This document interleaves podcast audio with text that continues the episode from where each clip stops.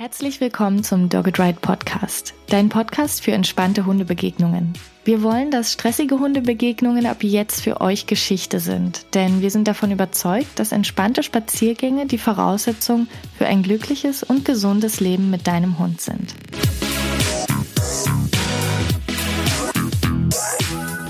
In der heutigen Folge sprechen wir über körperliche Ursachen von Verhaltensauffälligkeiten und warum du vor allem bei Aggressionsverhalten und schwierigen Hundebegegnungen einen genaueren Blick auf den Körper deines Hundes werfen solltest. Wenn dein Hund also manchmal Verhaltensweisen zeigt, die du dir überhaupt nicht erklären kannst, dann könnten vielleicht körperliche Ursachen der Grund dafür sein. Du erfährst heute, wie du bei deinem Hund Probleme im Bewegungsapparat erkennst und wie du ihm helfen kannst. Ich bin Tine, Trainerin für Menschen mit Hund und die heutige Expertin ist zertifizierte Hundephysiotherapeutin. Sie kennt sich also sehr gut mit dem Bewegungsapparat von Hunden aus und hat verschiedene Methoden des aktiven Bewegungstrainings entwickelt. Davon kann wirklich jeder Hund profitieren, egal ob jung oder alt, Hüftprobleme oder Rückenbeschwerden und auch Hunde, die noch gar keine Beschwerden haben. Ich freue mich, dass wir heute darüber sprechen werden, wie körperliche Ursachen dazu führen können, dass Hundebegegnungen schwieriger werden. Herzlich willkommen, Martina Flocken von Doggy Fitness. Ja, vielen Dank, dass ich dabei sein darf. Hallo zusammen. Sehr schön. Ich freue mich wirklich. Mich würde direkt äh, am Anfang mal interessieren, und das ist sicherlich auch was, was sich viele Hörerinnen fragen werden, was denn jetzt überhaupt äh, der Bewegungsapparat und Bewegungstraining mit schwierigen Hundebegegnungen zu tun haben soll. Deshalb die Frage, was hast du denn für Erfahrungen bisher gemacht, warum Hunde plötzlich Verhaltensauffälligkeiten zeigen können? Ja, die Gründe, die können sehr vielfältig sein. Es kann natürlich sein, dass das rein wirklich ein Verhaltensproblem oder eine Verhaltensauffälligkeit ist. Grundsätzlich kann man aber sagen, dass es ganz oft ein, ein Schmerzgeschehen ist oder eine körperliche Unsicherheit bzw. Disharmonie, die sich schlussendlich auch aufs Verhalten auswirkt. Weil man weiß ja auch bei Menschen, dass Körper und Seele bzw. Körper und Verhalten eng zusammenhängen. Und das kann man dann auch ein bisschen mit Menschenbegegnungen vergleichen. Wenn wir zum Beispiel als Mensch Rückenschmerzen haben oder das Knie weh tut, dann ist das Risiko relativ groß, dass sich das auf unser Verhalten bzw. auf die Stimmung auswirkt. Also dass wir dann einfach übellaunig sind, dass wir nicht so belastbar sind, dass wir in Situationen anders reagieren, als wir es tun würden, wenn es uns gut geht. Und das ist ganz besonders, wenn es nicht nur ein akuter Schmerz ist, also wenn wir uns gerade das Schienbein gestoßen haben, sondern ähm, ganz besonders dramatisch wird es dann, wenn es sich um ein chronisches Geschehen handelt. Und unseren Hunden geht es da nicht anders. Die können genauso unleidlich werden, wenn es ihnen körperlich nicht gut geht und die Schmerzen haben. Und in vielen Fällen sind Hundehalter bzw. Hundehalterinnen dann ganz überrascht, wenn der eigentlich umgängliche Hund auf den Spaziergängen plötzlich anderen Hunden aus dem Weg geht oder sogar richtig unleidlich wird. Und ähm, ja, häufig wird dann erstmal gedacht, naja gut, der ist halt ein bisschen übellaunig. Und wenn es dann öfters auftritt, dann wird in vielen Fällen dann natürlich der Hundetrainer hinzugezogen, weil es ja weder für den Hund eine angenehme Situation ist, äh, noch für Hundehalter bzw. Hundehalterinnen. Und der Bezug zum Körper wird dann im ersten Schritt meist gar nicht erkannt. Ja, das ist definitiv auch etwas, was mir aufgefallen ist, dass die Menschen, die zu uns ins Kompakttraining kommen, ähm, wo es ja auch oftmals um Aggressionsverhalten geht und auch um ängstliche Hunde, dass da wirklich relativ häufig auch körperliche Ursachen eine ziemlich große Rolle spielen. Hast du denn mal so ein Beispiel, wenn es jetzt noch Leute gibt, die sich nicht so richtig was drunter vorstellen können? Ähm, was, was kann, also ein ganz konkreter Fall vielleicht, den du schon mal hattest, wo du einen Hund kennengelernt hast, wo ganz klar war, der hat Schmerzen und deshalb reagiert er auf eine ganz bestimmte Art und, und Weise, die seinen Menschen vielleicht nicht gefällt. Ähm, ja, habe ich in der Praxis natürlich erlebt. Grundsätzlich muss man immer sagen, dass diese körperlichen Ursachen natürlich ganz breit gefächert sein können. Die können eine organische Ursache haben, aber natürlich kann auch der Bewegungsapparat ein möglicher Auslöser sein. Und ich habe beispielsweise einen Hund, ähm, der war schon älter in der Praxis gehabt, ähm, bei dem es dann so war, dass er allgemein ähm, in der Familie, also auch Familienmitglieder, geschnappt hat und unleidlich war und tatsächlich auch mit anderen Hunden ähm, ja wenig verträglich war und da eine relativ kurze Zündschnur hatte. Und ähm, da wurde aber einfach immer nur gesagt, ja, der, der ist halt so, der ist halt, äh, der ist halt unberechenbar, das ist ein ganz schwieriger Hund und wir können auf dem Spaziergang gar nicht mehr mit anderen Hunden äh, zusammen sein. Wir, wir drehen dann ab, weil wir dann auch ganz angespannt sind. Und äh, der Hund ist eigentlich zu mir in die Praxis gekommen, weil die nur mal gucken wollten. Er ist halt älter, mal schauen wollten, ob alles am rechten Platz sitzt, in Anführungszeichen. Und äh, schlussendlich stellte sich dann bei der Untersuchung heraus, dass er am Rücken ganz extrem berührungsempfindlich war, dass die Muskulatur ganz verspannt war. Und daraufhin habe ich die Familie dann mit dem Hund ähm, zu einem Facharzt geschickt, der dann den Rücken auch untersucht hat. Da stellte sich dann raus, dass er ähm, schwere Spondylosen hat, die natürlich dann starke Rückenschmerzen auslösen. Und äh, wir haben den Hund dann entsprechend behandelt und begleitet. Und man konnte dann auch sehen, dass sich so im Verlauf der Zeit, das ist natürlich nichts, was von heute auf morgen äh, sich dann wieder ändert, aber dass er im Verlauf der Zeit äh, sein Verhalten dahingehend geändert hat, dass er im Umgang mit seinen Menschen, aber auch mit anderen Hunden viel, viel entspannter geworden ist. Also das war so ein ganz einprägsames Erlebnis, dass die Hundehalter eigentlich nur zu mir gekommen sind, weil sie ihren älteren Hund mal durchchecken lassen wollten und wir dann über diese körperliche Ursache dahin gekommen sind, dass es, dass ihm sein Rücken einfach so weh tat, dass der niemanden um sich haben wollte, weder Mensch noch Hund. Ich muss sagen, dass mich diese Geschichte wirklich sehr berührt gerade, weil der Hund sich ja nicht äh, äußern kann. Ne? Das heißt, ja. das ist jetzt eine relativ schöne Geschichte, sage ich mal, die ein relativ gutes Ende hatte, wo ähm, die Ursache herausgefunden wurde und dem Hund auch geholfen wurde und die Menschen auch dann anscheinend sehr einfühlsam waren. Aber ähm, selbst wenn die Menschen einfühlsam sind, kann es ja trotzdem manchmal passieren, dass es gar nicht herausgefunden wird. Oder noch schlimmer, die Menschen sind vielleicht gar nicht einfühlsam und ärgern sich einfach nur über das Verhalten des Hundes, äh, weil sie überhaupt gar nicht verstehen, woher es kommt und auch gar nicht bereit sind, da vielleicht nachzuforschen. Also das ist wirklich ähm, ja ein Thema, was mich, was mich sehr berührt und wo ich nur den Menschen und den Hundehalterinnen ans Herz legen kann, dort wirklich ähm, genauer hinzuschauen und auch Nachforschungen anzustellen.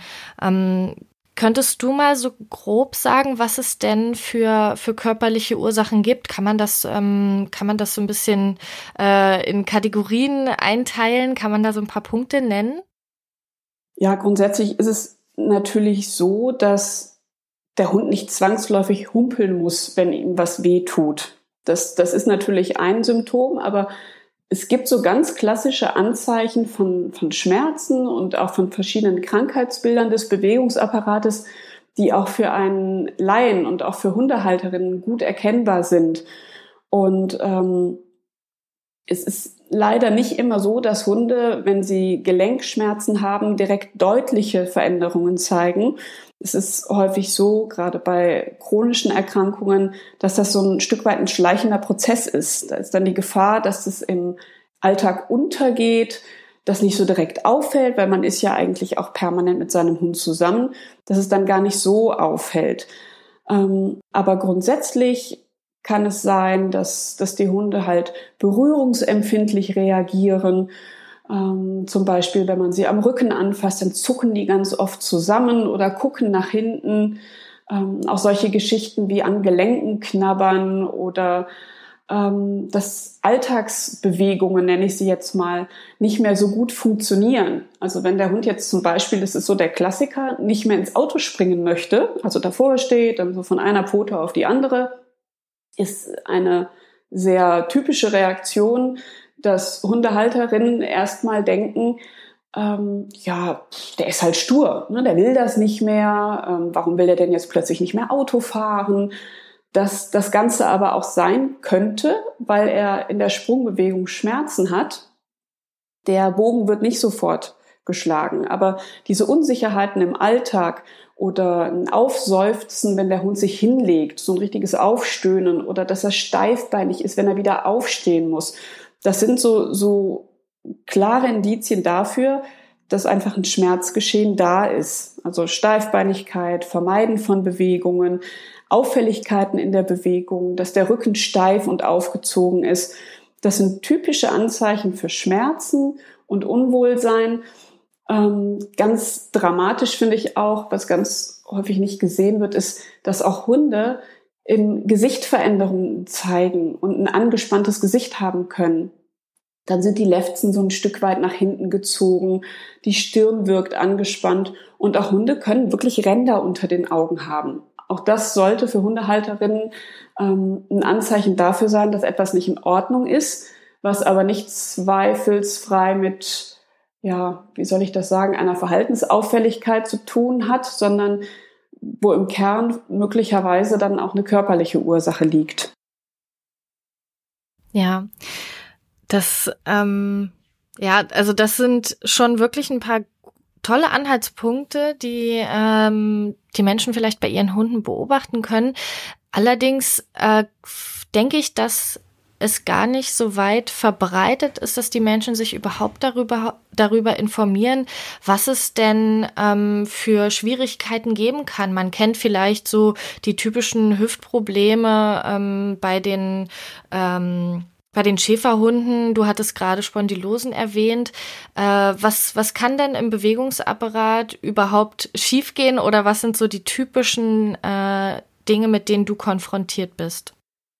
Ja, also wie du gerade schon sagtest, Spondylose, Hüftdysplasie oder Hüftarthrose, das sind so die, die großen Klassiker, aber auch Ellbogenprobleme treten häufig auf. Cauda equina Kompressionssyndrom ist eine ganz häufige Geschichte die bei Hunden auftritt und vielfach nicht rechtzeitig erkannt wird. Da laufen die Hunde ganz lange mit Schmerzen rum und sind unleidlich. Man denkt einfach nur, das ist ein störrischer, vielleicht älterer Hund, der äh, ja einfach einen, einen, schlechten Charakter in Anführungszeichen hat. Ähm, aber auch bei Junghunden können bereits Gelenkprobleme auftreten, wie zum Beispiel ähm, die OCD der Schulter. Die ist so ganz typisch die tritt im vierten bis neunten Lebensmonat auf. Und in der Zeit rechnet natürlich eigentlich überhaupt kein Hundehalter damit, wenn er einen jungen Hund hat, dass der jetzt plötzlich krank ist. Das sind äh, so Sachen, da sollte man auf jeden Fall alarmiert sein, wenn dann auch der, der junge Hund schon anfängt zu humpeln oder aufjault oder ähm, Fehlstellungen hat. Ganz viele Gelenkprobleme zeigen sich darüber, ähm, dass Bewegungsabläufe nicht ganz normal sind. Das kann bei einem bei einer Hüftdysplasie zum Beispiel der LSU-Twist sein. Das bedeutet, dass der Hund sehr ausgeprägten Hüftschwung hat. Das, das findet man bei Jennifer Lopez dann vielleicht ganz toll, aber wenn der Hund einen ausgeprägten Hüftschwung hat, ist es in der Regel nicht normal.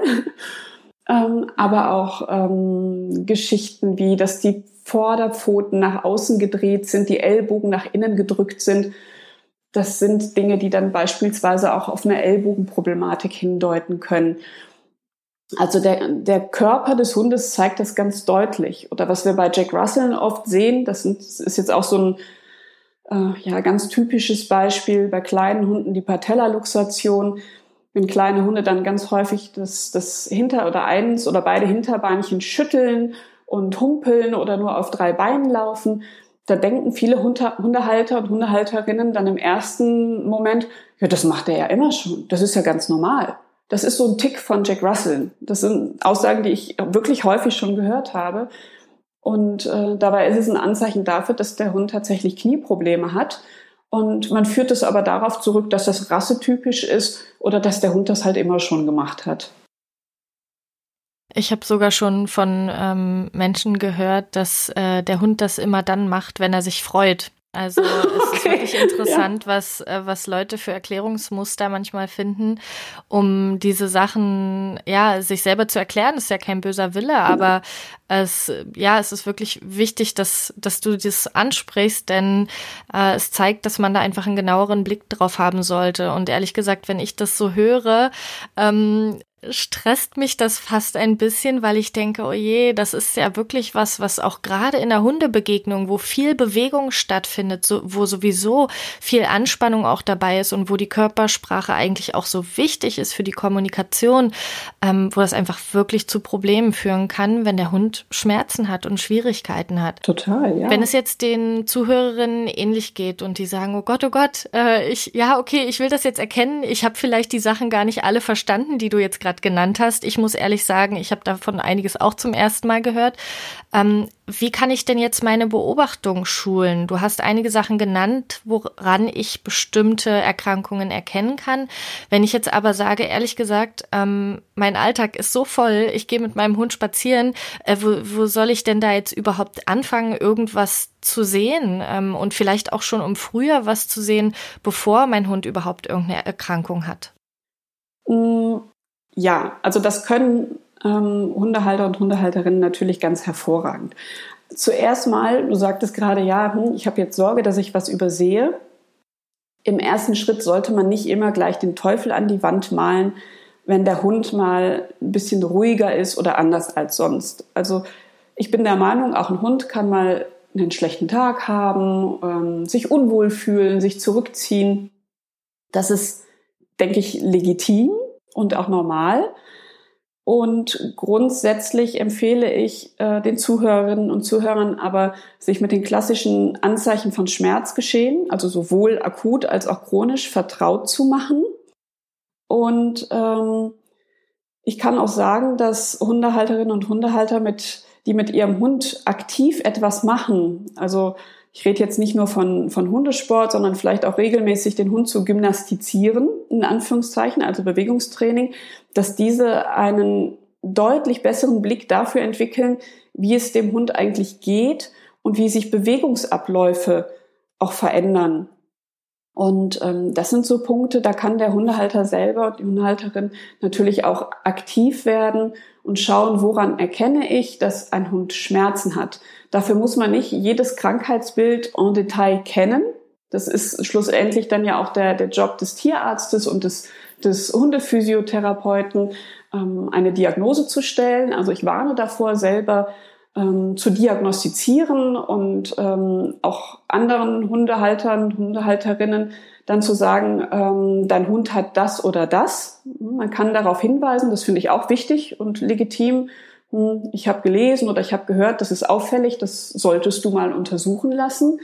Aber selbst zu diagnostizieren und zu doktern, davor kann ich nur warnen aber sich mit den klassischen Anzeichen von Schmerzen beim Hund, wie zeigt der Vierbeiner, dass er sich nicht wohlfühlt, sich damit auseinanderzusetzen, das gehört für mich zum Grundwissen eines Hundehalters. Und wenn man da schon die fünf, sechs Basics kennt, dann ist äh, dem Hund im Zweifelsfall auch geholfen. Weil das, was du eingangs sagtest, oh mein Gott, ne, das ist jetzt eine rührende Geschichte, ähm, die ist natürlich auch gut ausgegangen.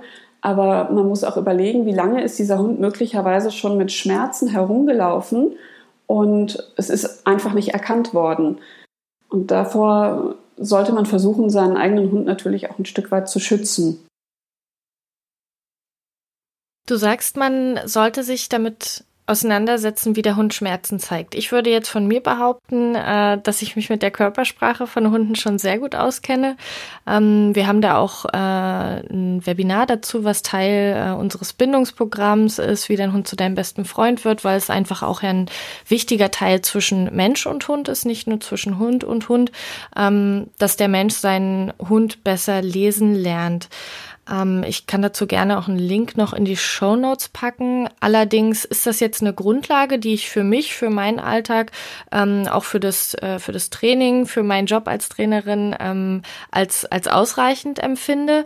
Aber du sprichst jetzt davon, dass man eigentlich ähm, ja die, die Schmerzen erkennen soll. Und da wäre jetzt meine erste ähm, Intuition gewesen zu sagen, da hole ich mir doch Unterstützung. Ähm, Wäre das nicht eigentlich das Sinnvollste, wenn ich sage, äh, ich komme vielleicht zu dir und äh, suche mir bei dir vielleicht einen Online-Kurs aus, äh, um da einfach gleich erstmal diese, diese Basis zu bekommen und nicht herumzudoktern und wie du gerade sagst, selber anzufangen, irgendwelche Diagnosen zu stellen?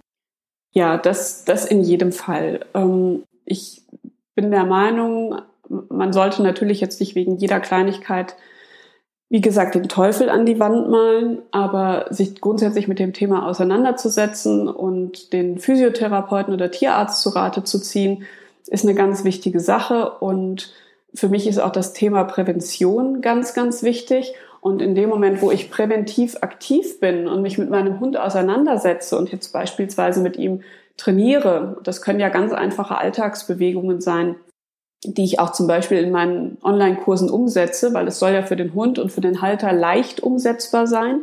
Es geht ja jetzt dabei nicht um ähm, hochkomplexe Tricks, die der Hund lernen soll, sondern der Hund soll lernen, wie er sich gesund und normal bewegt. Und in dem Moment lernt natürlich auch der Hundehalter über das Training, setzt mein Hund sich eigentlich sauber hin und steht mein Hund normal auf? Kann der normal seine Wirbelsäule zur Seite biegen? Und beugen. Und wenn mir dann natürlich, ähm, wenn ich mit meinem Hund trainiere, auffällt, da ist was nicht in Ordnung, dann ist das sicherlich auf jeden Fall äh, eine sehr hilfreiche Sache.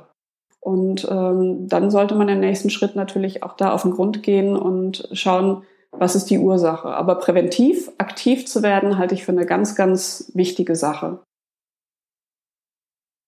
Das ist ja auch für Menschen eine wichtige Sache. Ich weiß, dass das viele auch schleifen lassen, aber äh, ich möchte ja auch wissen, wie ich mich so bewegen kann, dass es für meinen Körper gut ist. Und ich meine, ich bin jetzt äh, gerade mal 28, das ist eigentlich noch recht jung und fit und habe auch keine größeren Probleme. Und trotzdem ähm, setze ich mich damit auseinander, was ist für meinen Körper gut, welche Form von Sport ähm, treibe ich, damit ähm, ich fit bleibe und äh, ne, auch eine Form von Sport, die meinem Bewegungsapparat gut tut. Ich habe zum Beispiel aufgehört mit Basketball, weil das, ähm, ja, weil mir es auch empfohlen wurde, weil ich doch ein bisschen Rückenprobleme hatte und dann gesagt wurde, naja, dann ist vielleicht Basketball nicht die beste Idee. Das heißt, ich beschäftige mich auch damit und äh, das ist natürlich für Hunde auch wichtig. Wenn äh, also die meisten, die jetzt zuhören, werden ja wahrscheinlich nicht gerade einen Hund haben, der ähm, ganz starke Rückenprobleme hat. Ich vermute mal, das wird jetzt einfach die Mehrzahl sein, die dann eher sagt, na ja, da ist jetzt noch äh, noch nix, denke ich mal, äh, aber vielleicht vorbeugen wäre eigentlich eine gute Idee und äh, vor allem was du ja auch gesagt hast und wo ich wirklich nur zustimmen kann, dass man sich selber auch ein bisschen ähm, weiterbildet und vielleicht sagt, ach, ich, ich probiere da mal was aus. Ich weiß, du hast den äh, Kurs Happy Move bei dir online. Mhm. Ähm, was, äh, was muss ich denn machen, um da hinzukommen und äh, was habe ich davon, wenn ich in diesem Online-Kurs dabei bin? Ähm, ja, der, den Online-Kurs selber findet man natürlich ähm, auf meiner Seite ähm, aber auch, ich äh, denke, bei euch kannst du vielleicht einen Link hinterlegen für interessierte genau, Zuhörerinnen und Zuhörer. Genau. Ähm, ja, und was im Kurs erwartet, das ist jetzt zum Beispiel so ein klassischer Kurs, wo es ganz viel um Balance und Körpergefühl und Koordination des Hundes geht. Denn das ist so die Basis, dass der Hund selber erstmal lernt, ein gutes Körpergefühl zu bekommen denn wer sich gut und sicher bewegt, der ist auch weniger anfällig für Gelenkprobleme und für Verletzungen. Das ist ja eine ganz klare Sache. Wenn ich ausbalanciert bin, ein gutes Körpergefühl habe, dann bewege ich mich auch im Alltag viel sicherer. Und bei Hunden ist das so der Klassiker, dass der Körper gefühlt hinter dem Rumpf aufhört. Also hinten läuft zwar mit, aber das Körpergefühl hinten ist ganz, ganz schlecht und das führt dann auch wieder häufig zu Fehlbelastungen und Disbalancen. Wenn dann noch die ersten gesundheitlichen Probleme hinzukommen, dann wirkt sich das natürlich nochmal extremer aus. Und wenn man dann hingeht und den Hund gymnastiziert, so wie wir das zum Beispiel beim Pilates machen, wenn wir als Menschen aktiv sind, dann können wir dann entsprechend auch schauen, ähm, dass wir dem Hund helfen, indem wir selber wissen, wie er sich sicher bewegt. Und der Hund lernt in diesem Happy Move Kurs, wie er eben ganz normale Alltagsbewegungen korrekt durchführt und wie normale Bewegungsabläufe funktionieren, um ähm, dann einfach dafür zu sorgen, dass, ähm, ja, dass er sicher durchs äh, Leben läuft und sich da vernünftig ähm, bewegen kann, auch im Sport. Das ist dann halt die wichtige Sache. Und ähm, ja, also im Kurs lernt man dann entsprechend erstmal ähm, Koordination, Balancetraining und Körpergefühl. Und die Hundehalter, die diesen Kurs machen, stellen ganz häufig auch fest, dass so im Verlauf des Kurses, wir tauschen uns dann auch oft sehr intensiv aus.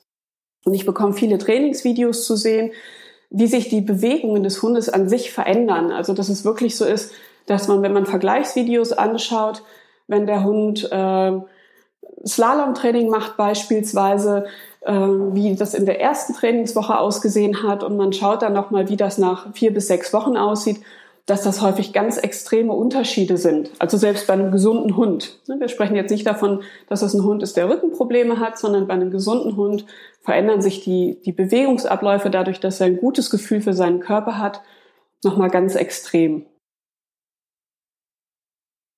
Das äh, klingt für mich auch nach einer Menge Spaß, muss ich sagen, weil, also ich weiß ja auch, äh, ich kenne dein, dein Training ja ein bisschen und weiß ungefähr, ähm, äh, sag ich mal, auch was deine, deine Werte sind und deine Grundsätze. Das heißt, äh, ich kann das auch einfach äh, als Beschäftigung für Hund und Halterin empfehlen. Das ist, glaube ich, einfach was auch Spaß macht zusammen. Und wenn man nach einer Aktivität sucht, dann muss es eben nicht gleich der Hundesport sein, sondern dann kann es vielleicht auch erstmal sowas sein, um äh, einerseits eine gemeinsame Beschäftigung zu haben, andererseits was präventiv zu tun für die Zukunft und für die Gesundheit des Hundes und ähm, auch um die Körpersprache besser kennenzulernen, denn ich denke mal, allein schon durch die Beschreibungen und ähm, die, ja, die Anleitungen, die du dort hast, wird man ja auch den Blick schon schulen, um überhaupt Sachen zu sehen, die man vorher gar nicht gesehen hat. Also das, was du gerade gesagt hast, dass normalerweise ähm, die Hinterhand einfach äh, total, naja, sag ich mal, vernachlässigt wird oder auch einfach gar nicht so gut koordiniert werden kann,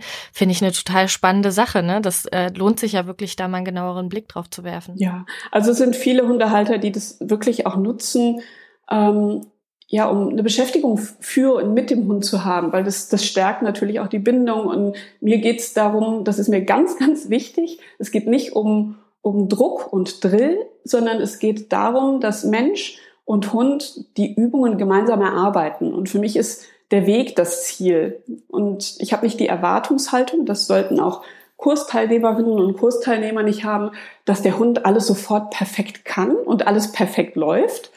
Ähm, den Anspruch darf man gar nicht an sich und an den Hund haben, sondern es geht darum, Spaß zu haben, den Blick zu sensibilisieren und darüber dann natürlich auch den, den Körper zu trainieren. Also da ist natürlich dann auch wieder so die Verbindung da zwischen Körper und, und, und Seele, dass auch dieses Wohlfühlen ganz, ganz wichtig dafür ist, dass es dem Hund besser geht. Da werden beim, beim Training werden Endorphine ausgeschüttet und wenn wir mit unserem Hund interagieren, ja sowieso, bei uns dann natürlich auch, ne? es macht uns ja auch glücklich. Und ähm, das ist wirklich was, was ganz viele machen, dass sie sagen, ja, ähm, wir haben es eigentlich angefangen, um was für die Gesundheit zu tun, aber wir haben so viel Spaß und der Hund fordert das jeden Tag ein, äh, wenn ich die ähm, Pilates-Matte auspacke, ne, damit wir einen rutsch, rutschfesten Untergrund haben, dann äh, steht der Hund sofort drauf und will loslegen. Das ist halt für die Hunde auch ein Ritual und eine gemeinsame Aktivität und das macht ganz viel Spaß. Und das ist natürlich besonders geeignet für Hundehalter, die jetzt sagen, ja, ich möchte was Sportliches in Anführungszeichen mit meinem Hund tun, aber ich möchte jetzt kein Agility machen. Also da bin ich persönlich jetzt auch nicht der Typ, ähm, weil mein Rücken, meine Knie auch nicht die besten sind. Äh, ich könnte jetzt mit meinem Hund auch keine Agility machen. Ich kann aber mit der Tessa auch im Haus jeden Tag ein paar Übungen machen, um was für ihre Fitness zu tun und sie gleichzeitig auch ein Stück weit auszulasten, präventiv zu wirken. Und ähm, ja, das ist, ist schon auch ein Stück weit wie eine gemeinsame sportliche Aktivität, die man dann hat. Ich finde es gerade so witzig, dass es so viele Parallelen zu unserem Bindungskurs gibt. Also das ist echt total toll. Ich wusste, dass wir ähnliche Trainingsansätze haben, aber das ist echt, ähm, ja, da ist einiges bei uns definitiv auch enthalten und ich finde das finde das so schön, weil ähm, ich jetzt gerade erst so von dir erfahre, dass diese Komponente da auch mit drin ist ähm, bei deinen Online-Kursen. Also es gefällt mir wirklich sehr, sehr gut. Das ist echt toll. Das freut mich. Wir sind jetzt, äh, wir sind jetzt gerade so total in diesem positiven Schwung und ich glaube, das ist auch wichtig, Menschen ähm, aufzufangen, die sagen, ja, eigentlich ist da jetzt noch kein Problem Allerdings ähm, soll ja der Fokus wirklich jetzt auch bei uns bei schwierigen Hundebegegnungen ja. ähm, liegen. Das heißt, ich würde jetzt gern doch noch mal drauf schauen, wenn jetzt Probleme im Bewegungsapparat da sind. Ähm, du hattest vorhin schon gesagt, wie es sich auswirken kann, woran man das erkennen kann.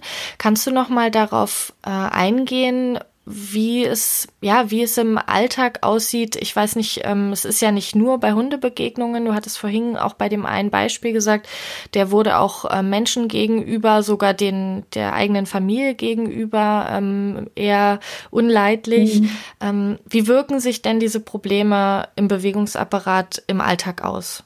Ja, also so ganz typische ähm, Anzeichen, sage ich mal, ist zum Beispiel ein vermehrtes Ruhebedürfnis. Unsere Hunde schlafen ja sowieso schon viel, aber wenn es jetzt auffällig ist, dass der Hund noch mehr schläft als sonst, dann ist auch das schon eine Auffälligkeit.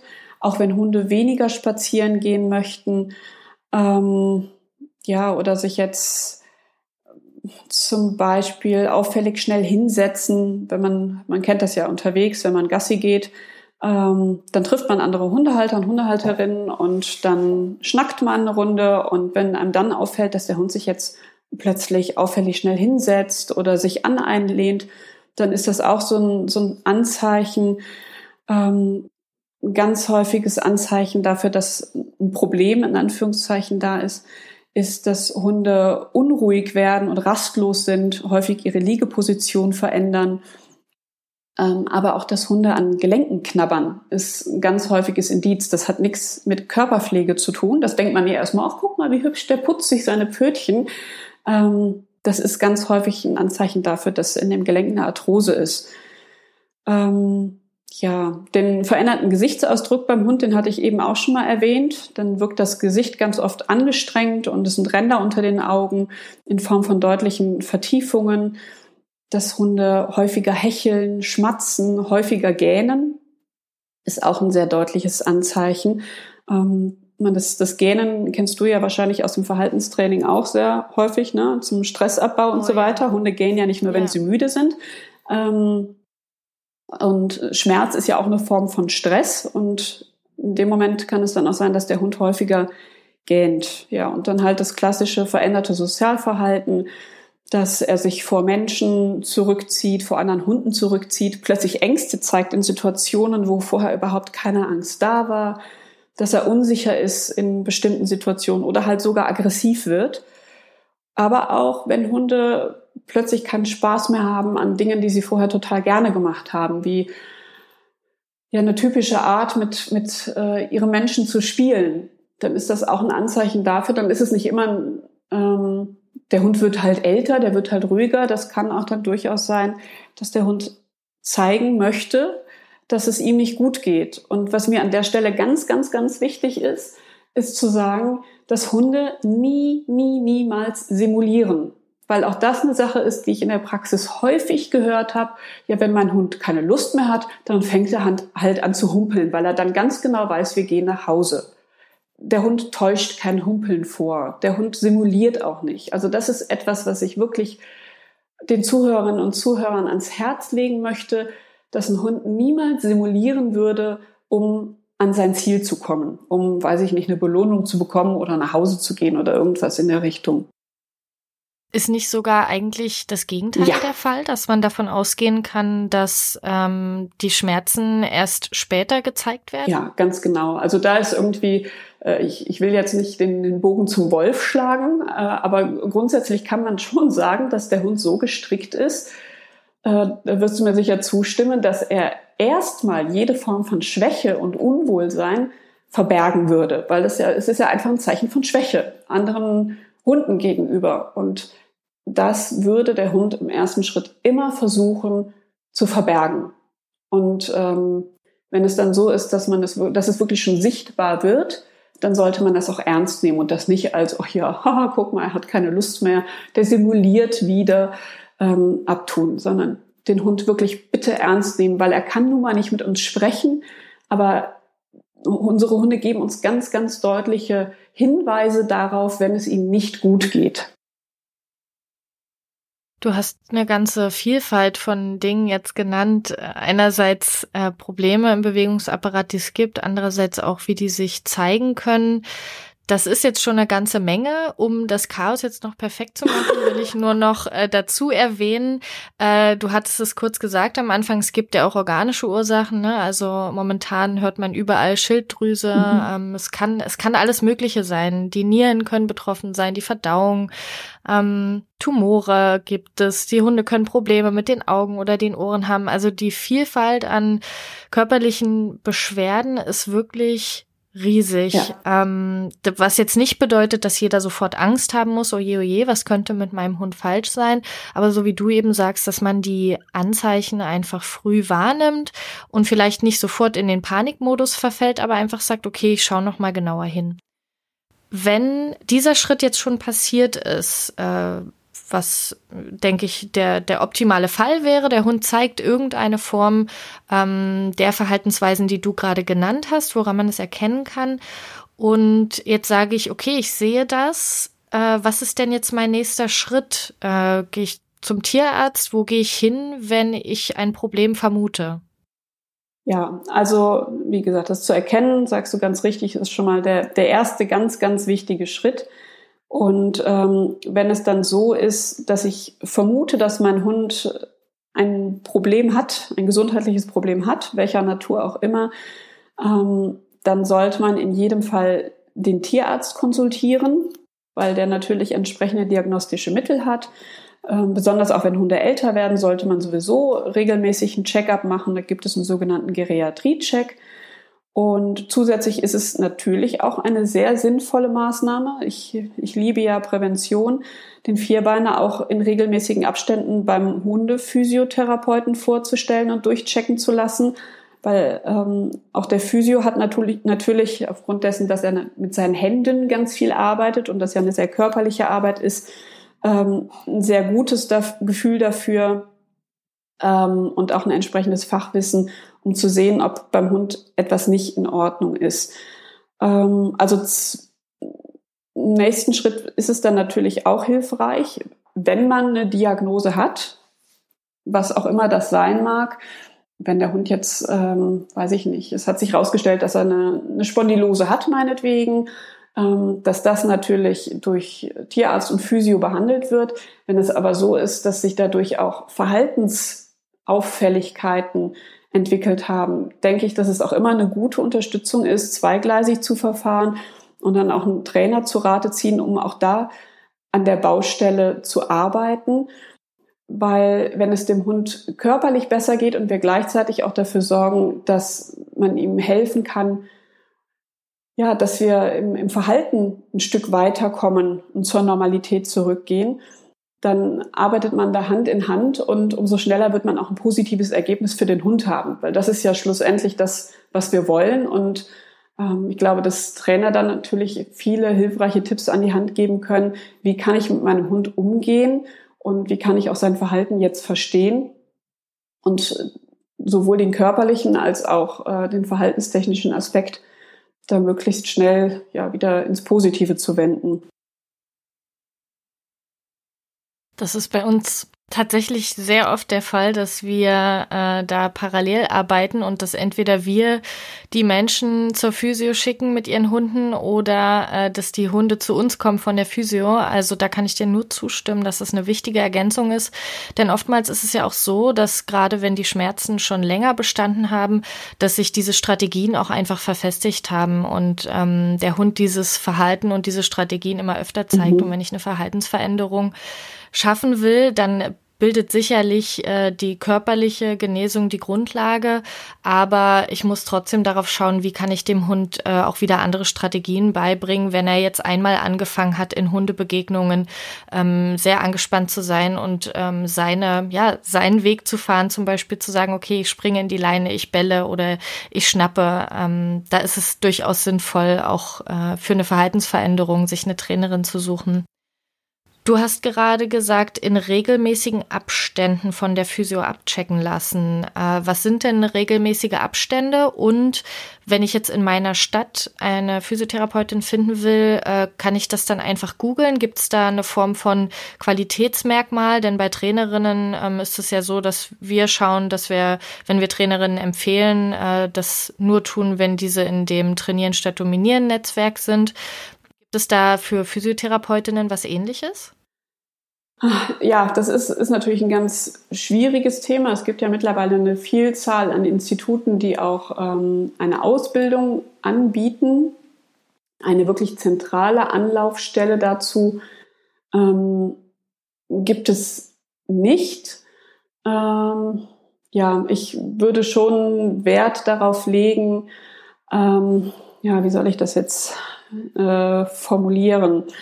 Ähm, ja, da schon zu schauen, dass ich an eine Physiotherapeutin ähm, gerate, beziehungsweise eine Physiotherapeutin auswähle, äh, die in ihrer Ausbildung einen hohen Praxisanteil hat, ähm, gehabt hat. Ähm, das ist natürlich, wenn man hingeht und seinen Ersttermin hat, äh, schwierig zu fragen. Äh, aber es ist, man erkennt schon im Verlauf ähm, des Anamnesegesprächs, das ist ja immer so der Einstieg in die Physiotherapie, ähm, dass es ganz wichtig ist, dass der, die Physiotherapeutin sich dann auch entsprechend mit dem Hund beschäftigt und, und abtastet, untersucht und ähm, auch in der Auswahl der Therapiemaßnahmen, wenn man jetzt einen Physiotherapeuten vor Ort wählt, ähm, ja, sollte eine Vielfalt auch geboten werden, natürlich immer auf die Bedürfnisse und auf die Probleme des Hundes zugeschnitten, ähm, die sich nicht rein auf eine ähm, Gerätetherapie konzentriert, sondern definitiv auch ein aktives Bewegungstraining, in welcher Form auch immer beinhaltet. Weil das ist schon etwas, was man was Hundehalterinnen immer wieder an mich herantragen, dass sie sagen, ja, das, wir, wir machen da was, wir gehen zur Physio, aber mir fehlt da was. Und was ganz häufig fehlt, ist eben die aktive Komponente. Es ist wichtig, dass der Hundehalter und die Hundehalterin mit eingebunden werden, dass es ein Hausaufgabenprogramm gibt. Das ist für mich ganz, ganz enorm wichtig, weil ähm, wenn der Hund einmal in der Woche zur Physiotherapie geht und die restlichen sechs Tage wird einfach gar nichts gemacht, dann ist das vertane Zeit. Und ähm, die Zeit kann man extrem gut nutzen, um Hundehalter und Hundehalterinnen einzubinden, dass sie mit Maßnahmen zu Hause in Form von aktiven Bewegungsübungen, aber auch äh, bestimmten Massagegriffen oder anderen Aktivitäten äh, die Gesundung entsprechend unterstützen können. Also das sind für mich so Qualität, wirklich Qualitätsmerkmale, ähm, die man als Hundehalter und Hundehalterin dann auch berücksichtigen sollte. Ja, das ist genau wie bei uns im Training. Da gibt's auch Hausaufgaben und da würde es auch nichts bringen, äh, alle zwei Wochen zu uns ins Kompakttraining zu kommen und dann in der Zwischenzeit nichts zu machen. Also das ist genau das Gleiche. Hört sich vielleicht sehr aufwendig an. Oh Gott, dann muss ich da hin und dann kriege ich auch noch Hausaufgaben. Ja. Bei uns ist das aber zum Beispiel so, dass äh, die Sachen, die wir ähm, im Kompakttraining üben und die Strategien, die wir arbeiten, ähm, dass die ganz normal, sage ich mal, im äh, auf den täglichen täglichen Spaziergängen umgesetzt ja. werden können. Und ich vermute mal, das, was du jetzt ansprichst, ist auch was, was man sowieso in die normalen, äh, naja, was vielleicht normalerweise eine Kuscheleinheit wäre oder so, dass man dann eben sagt, okay, dann rolle ich jetzt die Matte aus und diese Zeit verbringe ich ja sowieso mit meinem Hund, äh, dann kann ich doch auch diese Physioübungen machen und das mache ich wahrscheinlich auch nicht eine Stunde am Stück, oder? Um Himmels Willen, der arme Hund, nein. also es macht niemals die Masse. Das ist auch so was, wo ich sage, oh mein Gott, äh, die Hundehalterinnen und Hundehalter haben natürlich immer eine gewisse Erwartungshaltung. Die sollte man immer erstmal runterschrauben, weil nicht die Masse macht es, sondern die Qualität macht es. Ich lasse den Hund lieber sehr gut und bewusst dreimal hinsetzen und wieder aufstehen und trainiere solche simplen Bewegungsabläufe, ähm, anstatt den Hund hochkomplexe Tricks zu machen, weil machen zu lassen, weil das bringt dem Hund am Ende nichts. Er soll lernen, sich normal zu bewegen. Also das, was ich in meinen Kursen anbiete und umsetze, das ist so, dass es zeitlich im Alltag wirklich einfach zu integrieren ist. Und das ist auch ganz wichtig, weil es soll ja kein Stressprogramm werden und man soll sich nicht unter Druck fühlen. Und genauso sollte auch das Hausaufgabenprogramm von, von der Physiotherapeutin entsprechend gestaltet sein, dass es sich leicht in den Alltag integrieren lässt, dass man nicht riesig viel Equipment zur Hand haben muss und äh, keine, ja, keine riesigen Zeitinseln schaffen muss, damit man täglich mit dem Hund arbeiten kann. Weil dann kommt nämlich ganz schnell, dass man sagt, oh, heute schaffe ich es nicht und jetzt schiebe ich das auf morgen und auch nee, ich bin müde. Ne, das ist, ist halt ganz klar, wenn ich weiß, ich habe jetzt eine Stunde lang äh, Arbeit vor der Brust, in Anführungszeichen, dann ähm, ja, ist die Schwelle, das anzugehen, viel größer, als wenn man sagt, so, wir haben jetzt fünf bis zehn Minuten, in denen wir was machen, in denen wir bewusst trainieren miteinander und auch eine gute Zeit dabei haben. Das muss ja immer Spaß machen. Ähm, ja, das fällt einem dann viel leichter und das lässt sich auch leichter in den Alltag integrieren. Und das ist das, was wichtig ist für, für Hund und auch für die Halterin. Definitiv. Der stete Tropfen ja. Stein muss ich jetzt hier mal ganz plakativ ja, ja. Ja, es geht eher um die Kontinuität ähm, als tatsächlich um, um die ähm, ja, hohen Zeitinvestitionen pro Tag. Also wenn ich einmal in der Woche eine Stunde mit meinem Hund was mache, ist der völlig kaputt und bekommt Muskelkater. Es ist, ja, wie du sagst, steht der Tropfen, hüllt den Stein. Wenn ich jeden Tag fünf Minuten oder zehn Minuten was mache, dann habe ich einen wesentlich größeren Trainingseffekt. Ja.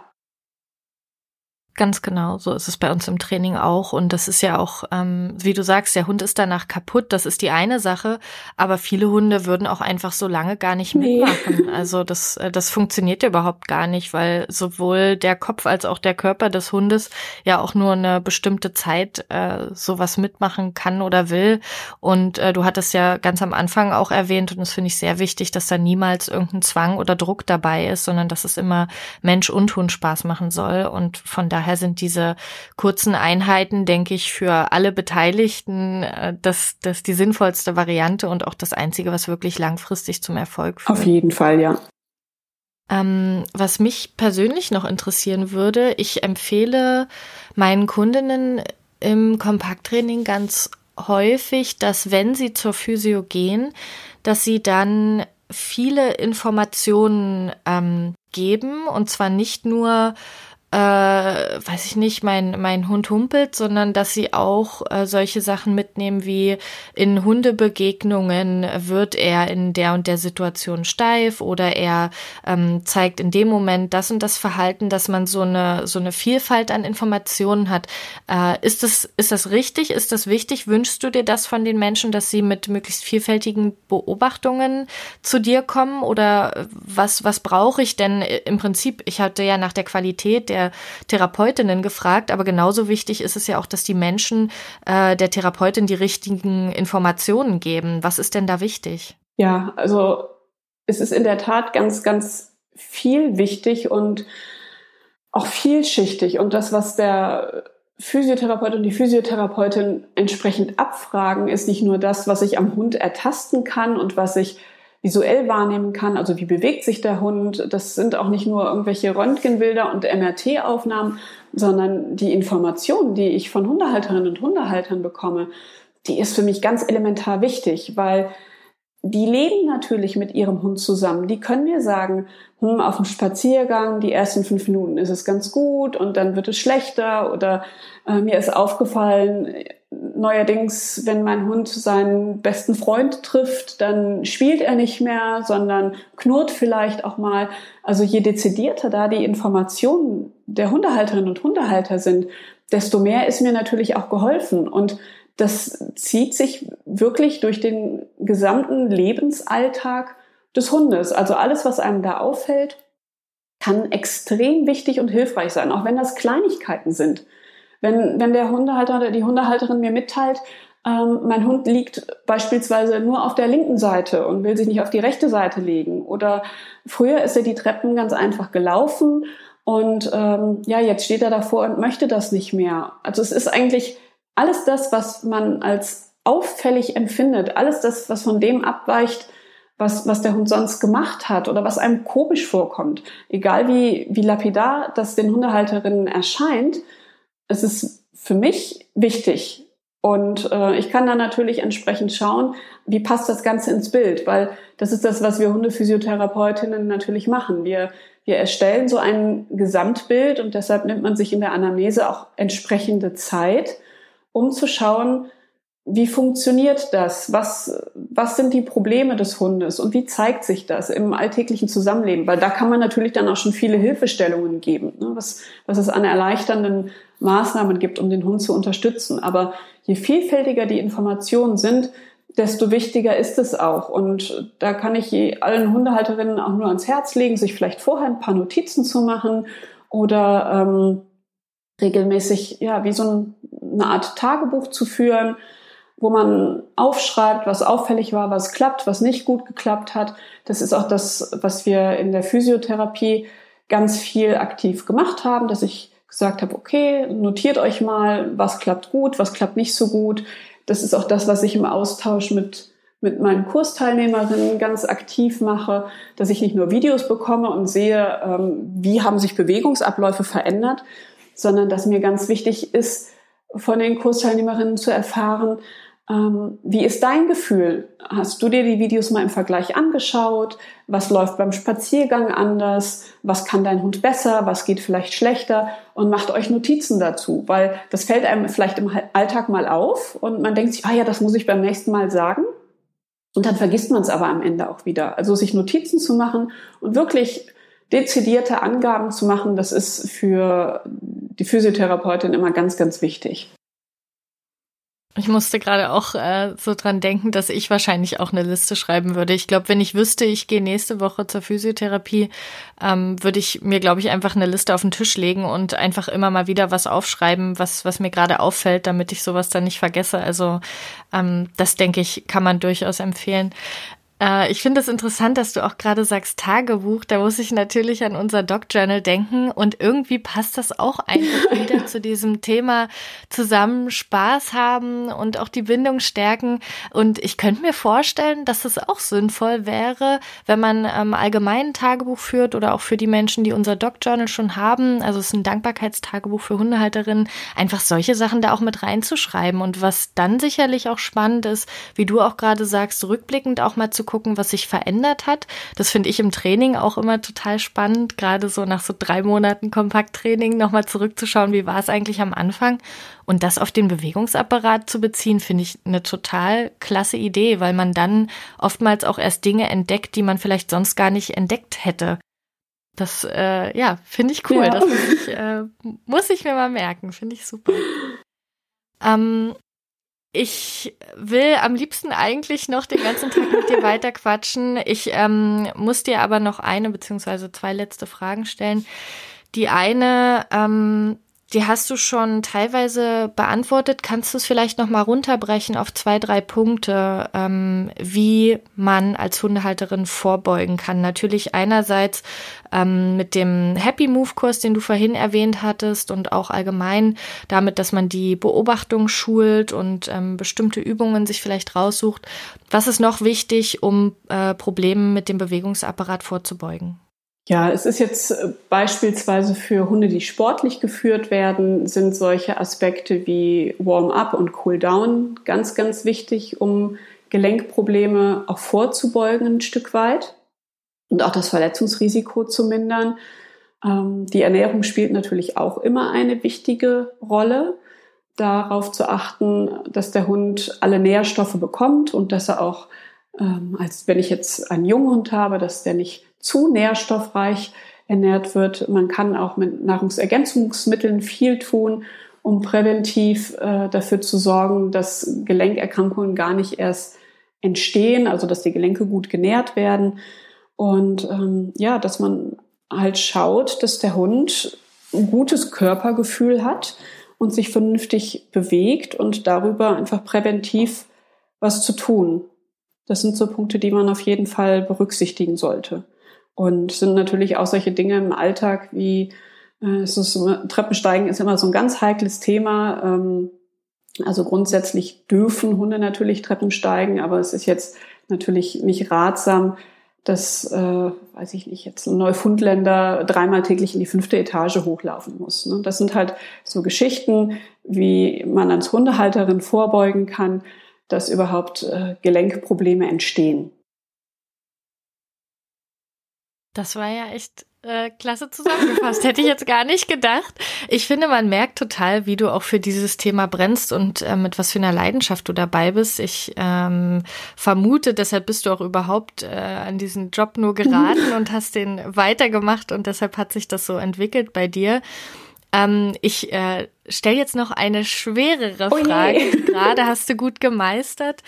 Ähm, da du so für dieses Thema brennst und es dir so eine Herzensangelegenheit ist, kannst du eine einzige Sache nennen, die du allen Hundehalterinnen mitgeben möchtest, äh, wenn es um das Thema Probleme mit dem Bewegungsapparat geht und auch, ähm, wie sich das auf den Alltag und vielleicht auch schwierige Hundebegegnungen auswirken kann? Ja, also das, was ich eben schon so äh, gebetsmühlenartig gepredigt habe, ähm, ist mir ein, ein wirklich ein extremes Anliegen, dass der Hund niemals simuliert, dass man den Hund ernst nimmt, wenn er Anzeichen dafür zeigt, dass es ihm nicht gut geht. Das ist für mich eigentlich das Aller, Allerwichtigste. Ähm, genauso ist es für mich aber auch wichtig, dass der Hund nicht in Watte gepackt wird, nur um zu vermeiden, dass er sich vielleicht mal stößt oder dass er im Alter vielleicht eine Arthrose entwickelt. Und ähm, ja, dass man den Hund auch sein Leben leben lässt und da gut abwägt zwischen verantwortungsvoll, das äh, lasse ich meinen Hund jetzt machen und das auch nicht. Ähm, aber wirklich das Aller, Allerwichtigste für mich ist, dass man solche Äußerungen, Hinweise des Hundes ganz, ganz ernst nimmt. Das kann ich so nur unterschreiben. Ich danke dir ganz herzlich, Martina, für diese vielfältigen Informationen. Das war auch äh, für mich heute sehr, sehr lehrreich. Und ich äh, bin mir sicher, dass auch die Hörerinnen viel mitgenommen haben. Das war der Dogged Ride Podcast, dein Podcast für entspannte Hundebegegnungen. Denn wir wollen, dass stressige Hundebegegnungen ab jetzt für euch Geschichte sind. Denn wir sind davon überzeugt, dass entspannte Spaziergänge die Voraussetzung für ein glückliches und gesundes Leben mit dem Hund sind.